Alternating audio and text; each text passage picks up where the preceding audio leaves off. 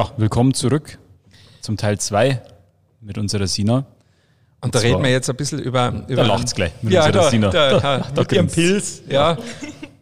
Huckt sie da. Ähm, du, pass auf. Also, wir haben ja jetzt vor allem viel über Qualitätsmanagement und, und wie wir daran arbeiten, die Qualität zu erreichen.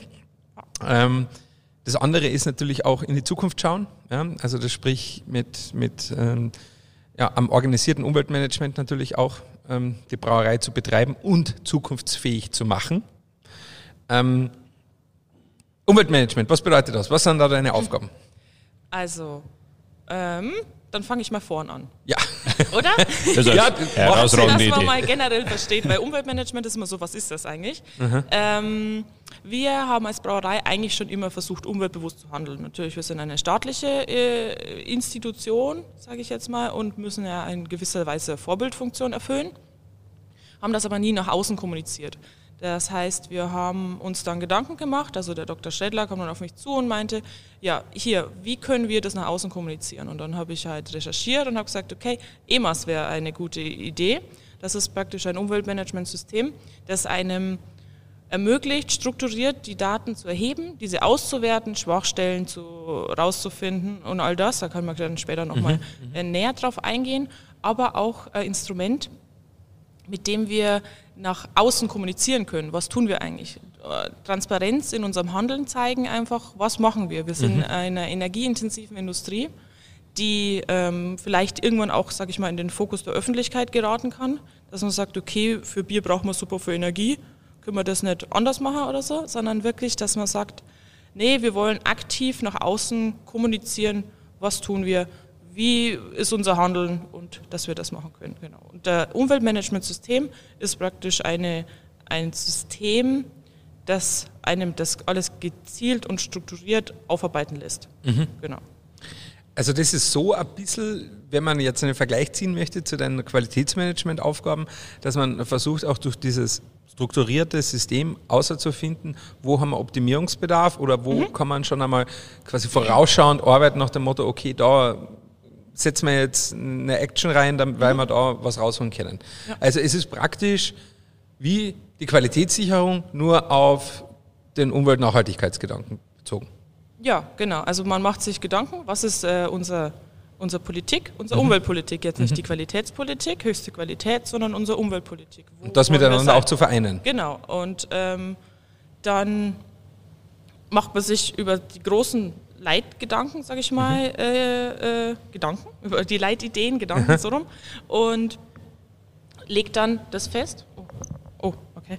Legt dann das, ähm, legt dann eben die Umweltpolitik fest und geht dann da noch vor. Dann werden die Daten erhoben, dann werden die ausgewertet. Dann kann man sagen, okay, wo sind da Schwachstellen?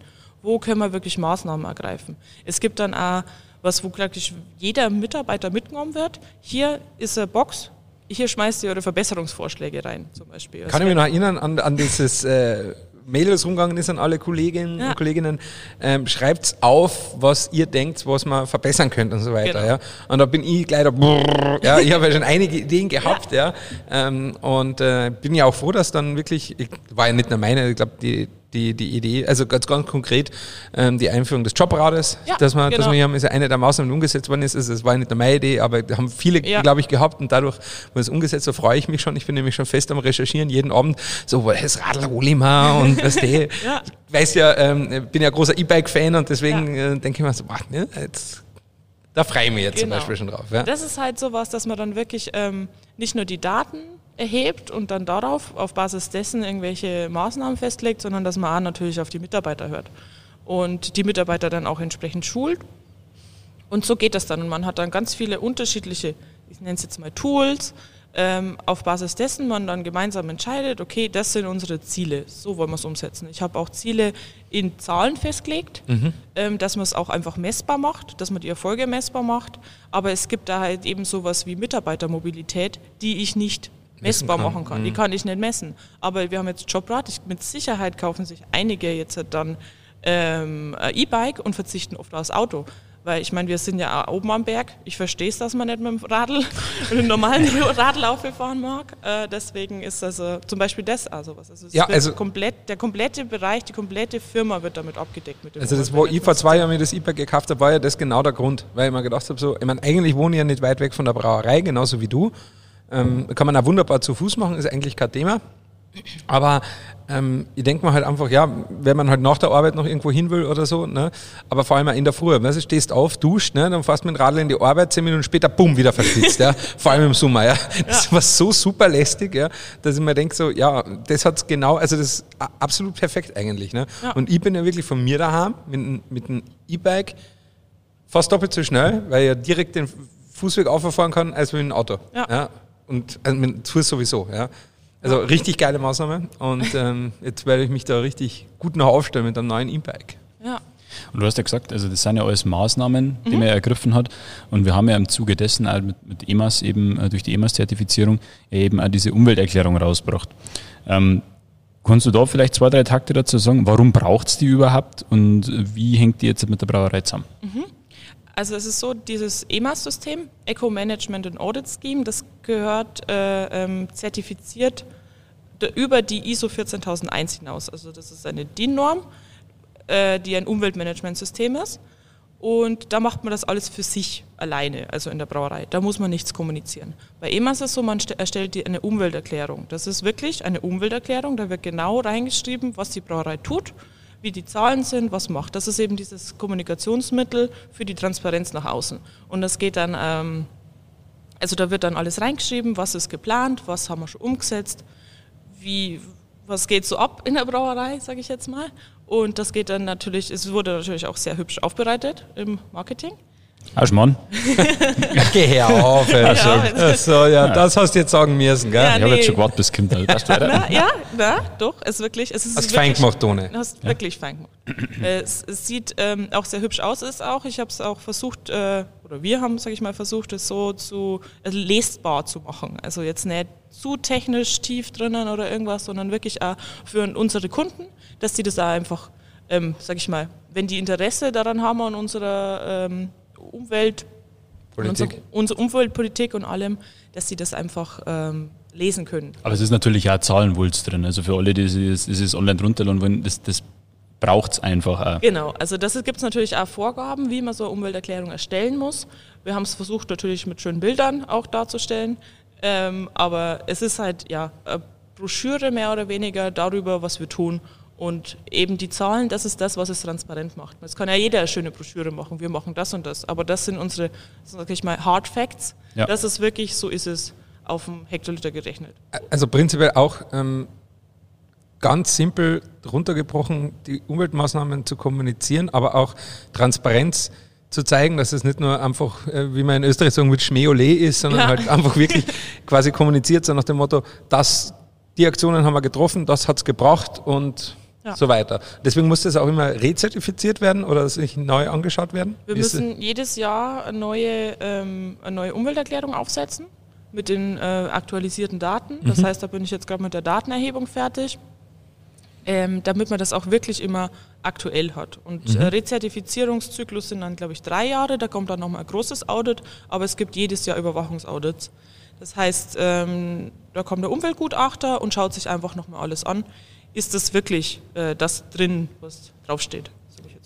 Genau, also quasi da ist auch eine objektive außenstehende Person, die dann sagt, also das, was wir da in die Umwelterklärung einschreiben an ZDF, an Zahlen, Daten und Fakten, ist nicht nur von uns ähm, quasi ausgedacht und hat der Done schön aufbereitet, sondern da hat einmal wer drüber geschaut und gesagt, dass es passt. Ja, ja, das ist ja praktisch der Zertifizierungsteil davon. Mhm. Dass da wirklich jemand kommt, äh, sehr renommierter Umweltgutachter, der das praktisch für sehr viele Brauereien macht, mhm. der da auch Ahnung hat und das System hinter den Zahlen versteht, der das dann ähm, absegnet sein Servus drunter haut und sagt, das stimmt so. Na gut. Ja. Abgesehen jetzt vom, ja? Ganz kurz bloß noch, alle, die das interessiert, unsere Umwelterklärung kann man auf der Website runterladen. Also das, wer, wenn das interessiert, das sind, wie viele Seiten sind es? Sind ein bisschen über 30? Mhm.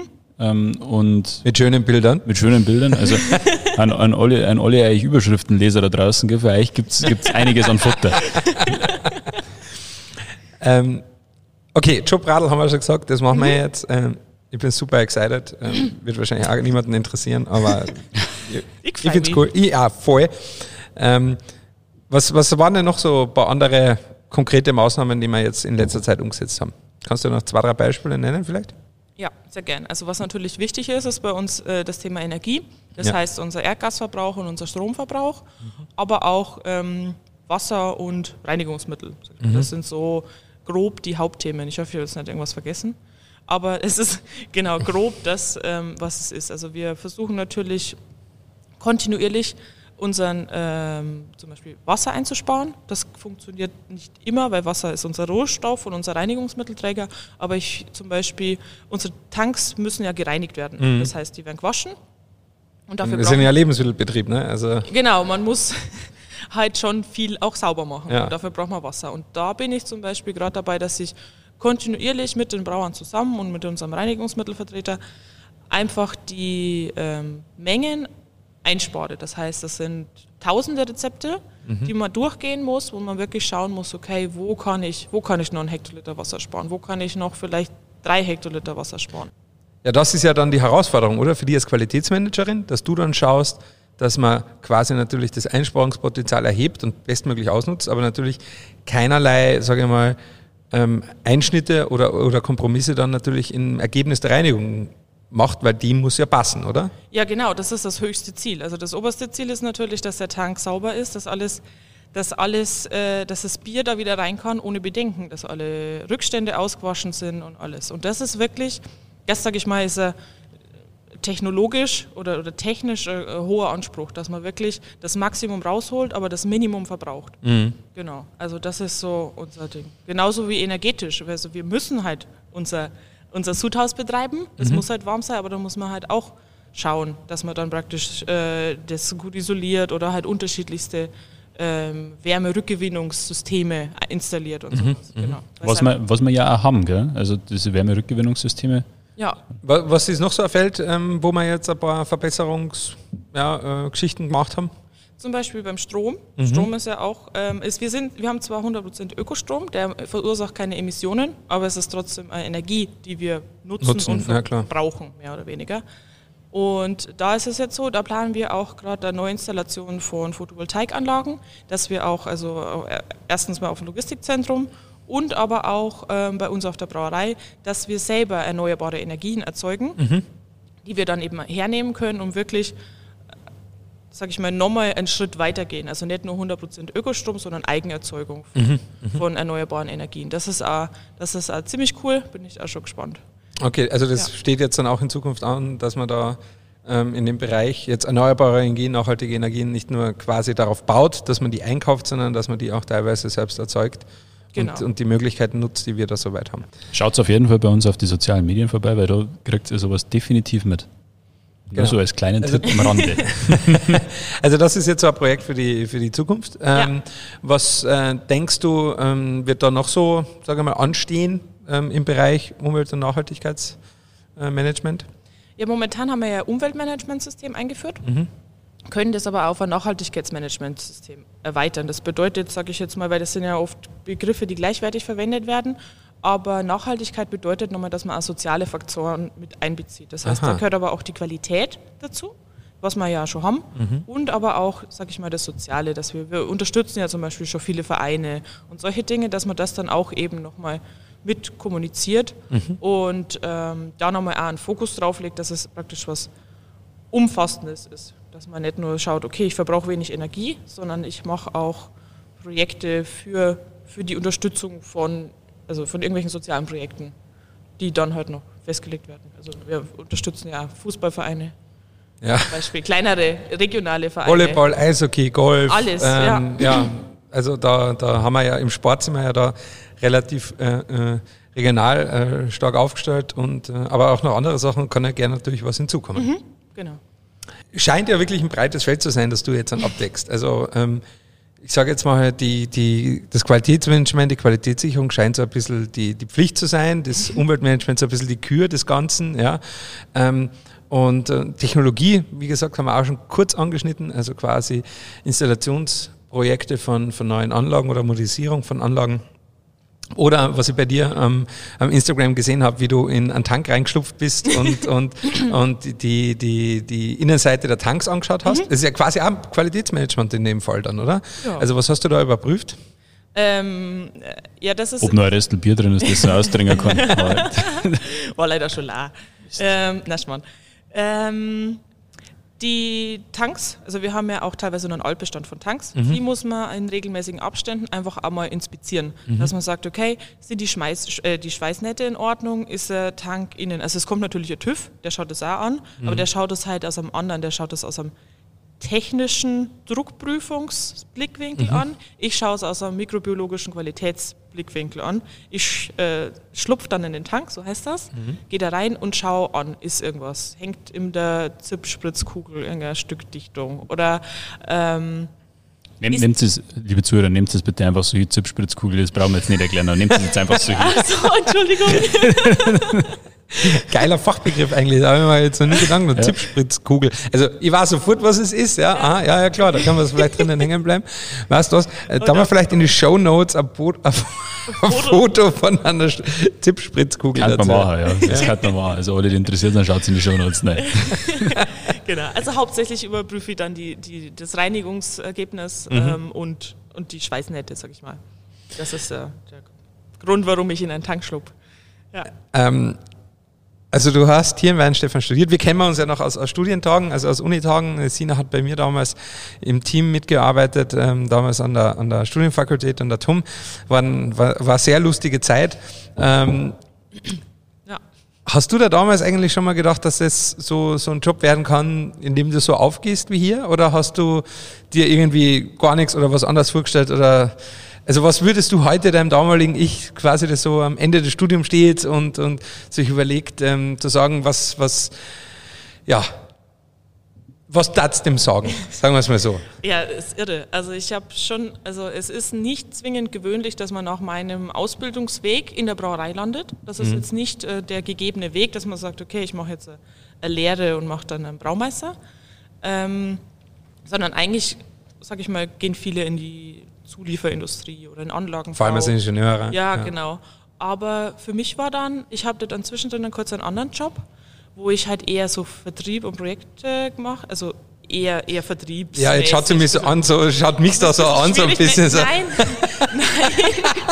Es war was, es, ich habe einfach mir gedacht, am liebsten würde ich in Gummistiefel in der Brauerei stehen, mhm. weil ich es vermisst habe. Ich fand es immer richtig cool und dann habe ich ähm, mich natürlich auch viel beworben und wollte dann einmal gerne in der Brauerei, hätte aber nie gedacht, dass ich so drin aufgehe. Mhm. Vor allem habe ich einmal gesagt, na eigentlich, also ins Labor will ich nicht.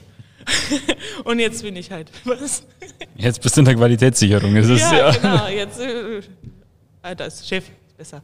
Aber Mensch, Mann, ich habe ja, wir haben ja keine eigenen Laborangestellten, mhm. sag ich jetzt mal.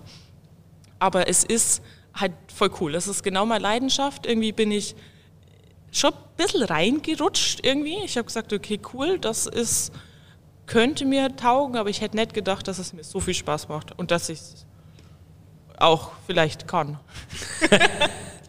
ja, aber ähm, ja. jetzt dem, dem ich vor fünf Jahren sagen, mach weiter so, das passt, wo du landest. Ja, auf alle Fälle. Auf alle ja. Fälle. Alles cool. Alles cool, alles cool, cool, cool, cool, cool, cool, cool, cool, cool. Chill. Ja, Sina, vielen, vielen Dank. Ich glaube, du hast uns einen super Einblick gegeben in dein, in dein tägliches Arbeitsfeld und deine Projekte und in die Qualitätssicherung und das Qualitätsmanagement und das Umweltmanagement und ins in Zukunft kommende Nachhaltigkeitsmanagement. Und ich frage mich jetzt eigentlich nur noch, wie hat deine Woche mehrere Tage wie unsere oder ist das also unglaublich, was du hier leistest und was du alles auf deinem Tisch hast und den Überblick behältst. Also großen Respekt von unserer Seite. Danke. Und, und ich, ich, hoffe, es hat euch Spaß gemacht auch. Ja, also definitiv. Jetzt mal diese Seite ähm, zu beleuchten, denn wie gesagt, dass ähm, alles so kontrolliert wird, dass das Bier da draußen ist, dass wirklich nur die besten Biere, das Premium Bavaricum, die die Staatsbrauerei verlässt. Da hat die Sina ihre Augen drauf und äh, ja, an der Stelle natürlich im Namen aller Biertrinker und Weinstefaner Fans und Weinstefaner Genießer äh, merci sage ich, gell, merci. Und wenn ich nur eins als Laie sagen darf, als, als, als nicht studierter Brauingenieur, ähm, das Bier schmeckt. Und das, das passt, passt, passt schon. Danke, kann man schon saufen. Ja.